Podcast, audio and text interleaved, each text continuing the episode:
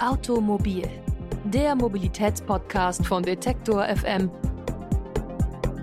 wird präsentiert von blitzer.de, Deutschlands größter Verkehrscommunity.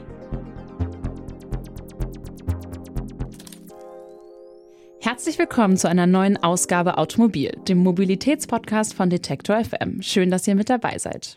Ich bin Alina Eckelmann und ich führe euch durch die neue Folge. Dieses Mal geht es bei uns um E-Autos. In den letzten Monaten waren die ja immer mal wieder Thema hier bei uns. Und so haben wir euch zum Beispiel auch Ideen zur Verbesserung der E-Infrastruktur vorgestellt.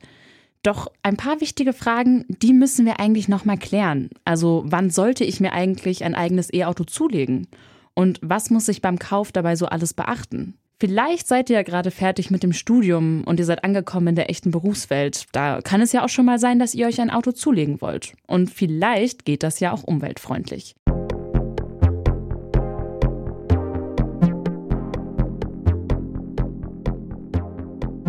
Mein Kollege Lars Fein, der sonst immer Automobil moderiert, der hat sich mal schlau gemacht und erklärt uns heute mal mehr zum Kauf von E-Autos. Hallo Lars. Hallo Alina. Fangen wir doch mal ganz einfach an. Mit was für einem Kaufpreis muss ich eigentlich rechnen heutzutage? Ja, das kommt natürlich immer so ein bisschen auf das Modell an, das du dir zulegen möchtest. Für den konkreten Kaufpreis lohnt sich vielleicht ein wenig eigene Recherche. Je nach Budget ist das ja sehr unterschiedlich. Aber um es mal ein bisschen konkreter zu machen, E-Autos, die sind auf den ersten Blick ein wenig teurer als Verbrenner. Also musst du wahrscheinlich immer damit rechnen, dass ein Modell in der elektrischen Variante nochmal so ein paar tausend Euro mehr kostet als dann das klassische Auto. Ich habe aber gehört, dass man ja auch noch staatliche Förderung beantragen kann. Wie würde das denn funktionieren? Ja, da denkst du wahrscheinlich an den sogenannten Umweltbonus. Noch bis Ende 2022, da legt der Staat auch noch eine Innovationsprämie obendrauf. So kommst du laut ADAC im besten Fall dann auch auf eine staatliche Förderung von 9000 Euro. Und da könnte der höhere Kaufpreis im Vergleich zum Verbrenner ja auch schon ausgeglichen sein oder zumindest nicht mehr so hoch erscheinen. Und wo kann ich dann diesen Antrag stellen? Das geht zum Beispiel ganz einfach online, zum Beispiel auf der Website vom BAFA, dem Bundesamt für Wirtschaft und Ausfuhrkontrolle. Den Link gibt es dann auch nochmal bei uns im Onliner für alle, die da jetzt vielleicht Interesse haben. Aber warte mal, du hast ja jetzt gesagt, das ist nur noch bis Ende des Jahres so mit dieser hohen Förderung. Ja, genau, die Innovationsprämie, die entfällt dann wohl wieder. Ab 2023 wird dann auch nochmal genauer darauf geachtet, was für einen Effekt das konkrete Auto eigentlich auf die Umwelt hat. Davon kann dann auch die Förderung abhängen. Das gilt dann für reine Elektroautos auf der einen Seite, aber auf der anderen Seite auch für sogenannte Plug-in-Hybride. Das sind ja die Autos, die sowohl Verbrennungsmotor als auch E-Antrieb haben. Die werden dann nochmal weniger gefördert ab dem kommenden Jahr. Okay, also wenn die Förderung dann bald weniger wird, dann bleibt das E-Auto zukünftig ja immer noch deutlich teurer als so ein Verbrenner. Ja, so einfach kann man sich das dann leider doch nicht machen, denn du musst ja auch noch auf die Folgekosten achten. Beim klassischen Auto, da kommen eine ganze Menge Folgekosten und Nebenkosten auf dich zu.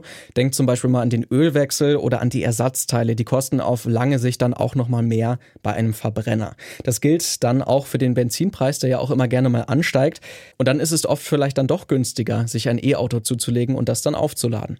Aber dann sind wir ja auch schon beim nächsten Problem, nämlich das Laden. Weil wenn man die Nachrichten so verfolgt, könnte man denken, dass es hier in Deutschland doch viel zu wenig Ladesäulen für E-Autos gibt. Ändert sich das denn bald? Ja, das ist natürlich ein wichtiger Punkt und der wird auch immer gerne mal angesprochen und das schreckt dann auch eine ganze Menge Interessierte wieder ab. Oft wird auch von der Ladesäulenwüste Deutschland gesprochen. Da musste man in der Vergangenheit je nach Hersteller auch noch dann darauf schauen, ob das eigene Modell überhaupt geladen werden konnte an so einer Station. Wie die Kollegen von Heise Online mal zusammengestellt haben, ist das Ladenetz oft aber gar nicht mehr so schlimm wie eigentlich immer angenommen. Es gibt nämlich immer mehr öffentliche Ladestellen und man muss nicht mehr so stark auf das eigene Modell achten. Die meisten E-Autos lassen sich dann auch ganz gut an diesen öffentlichen Stationen laden. Letztes Jahr zum Beispiel sind viele Ladestellen im öffentlichen Raum dazugekommen und auch die neue Regierung, die möchte das Ganze noch weiter fördern. Man kann zum Beispiel auch bei der Bundesnetzagentur im Internet eine solche Übersicht finden über alle öffentlichen Ladesäulen und dann sieht man auch direkt, ob vor der eigenen Haustür das Laden auch ganz gut möglich ist. Und wie ist das, wenn ich mein Auto zu Hause laden möchte? Ja, ich habe das jetzt auch bei der Recherche rausgefunden, habe ich mir auch nicht so Gedanken darüber gemacht, aber man kann das eigene E-Auto natürlich auch direkt an der Steckdose laden. Das ist so ein bisschen wie das eigene Smartphone, das man dann aufladen möchte, vielleicht am Abend nach der Arbeit. Aber das Problem dabei ist, die Steckdose, die ist dann auch schon mal ganz schnell überlastet, wenn so ein E-Auto daran hängt. Ein schöner Vergleich, den ich auch bei der Recherche gefunden habe, ist, dass du dir vorstellen kannst, dass du gleichzeitig den Staubsauger anlässt und den Föhn auch. Und das ist dann eine ganze Menge Leistung, die da von der Steckdose erbracht werden muss, um das mal so umgangssprachlich zu sagen. Und es kann im Prinzip auch eine Brandgefahr davon ausgehen, wenn man sein E-Auto so lange an der Steckdose lässt. Und das ist dann vielleicht nicht die beste Lösung für den Alltag. Aber da muss es doch auch irgendwie spezielle Ladelösungen geben für Autos, oder? Also die man dann zu Hause anbringen kann. Genau, da sprichst du von der sogenannten Wallbox. Die haben viele Besitzerinnen und Besitzer von E-Autos auch zu Hause, zum Beispiel dann an der eigenen Hauswand installiert. Die laden dein Auto dann auch ziemlich schnell, zum Beispiel über Nacht ist das ganz gut möglich.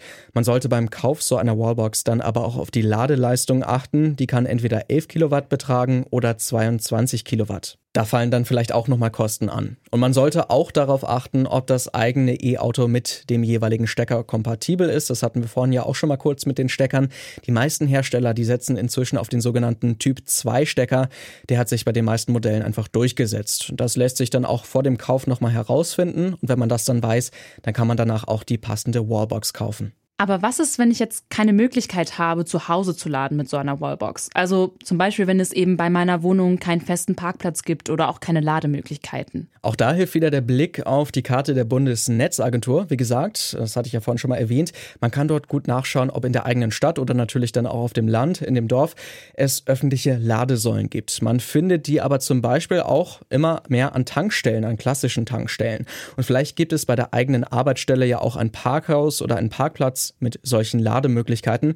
Auch das kann ja eine Option sein. Vielleicht ist es nicht immer optimal, das dann bei der Arbeit zu laden, aber immer mehr Arbeitgeber, die bieten sowas inzwischen auch an. Okay, das klingt ja schon mal ganz gut. Ob ich mir jetzt direkt ein E-Auto kaufe, da bin ich mir jetzt aber noch nicht so sicher. Aber zumindest einen guten Überblick habe ich jetzt schon. Wenn unsere Zuhörerinnen und Zuhörer noch mehr dazu herausfinden wollen, wo gibt es denn da noch weitere Infos? Ja, ihr könnt ganz gerne mal bei uns im Onliner nachschauen zu dieser Folge auf unserer Website detektor.fm. Da gibt es den. Da haben wir dann auch noch mal ein paar Links eingebaut, falls ihr euch genauer informieren wollt.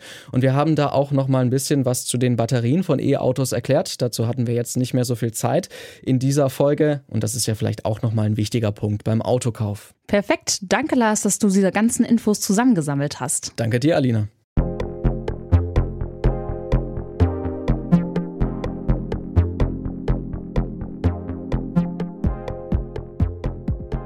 Und das war's von uns für heute. Nächsten Montag gibt's dann eine neue Folge Automobil. Abonniert uns gerne bei Apple Podcasts oder Spotify und bei weiteren Fragen könnt ihr uns auch eine Mail schreiben an kontakt.detektor.fm. Habt eine schöne Woche. Automobil, der Mobilitätspodcast von Detektor FM, wird präsentiert von blitzer.de, Deutschlands größter Verkehrscommunity.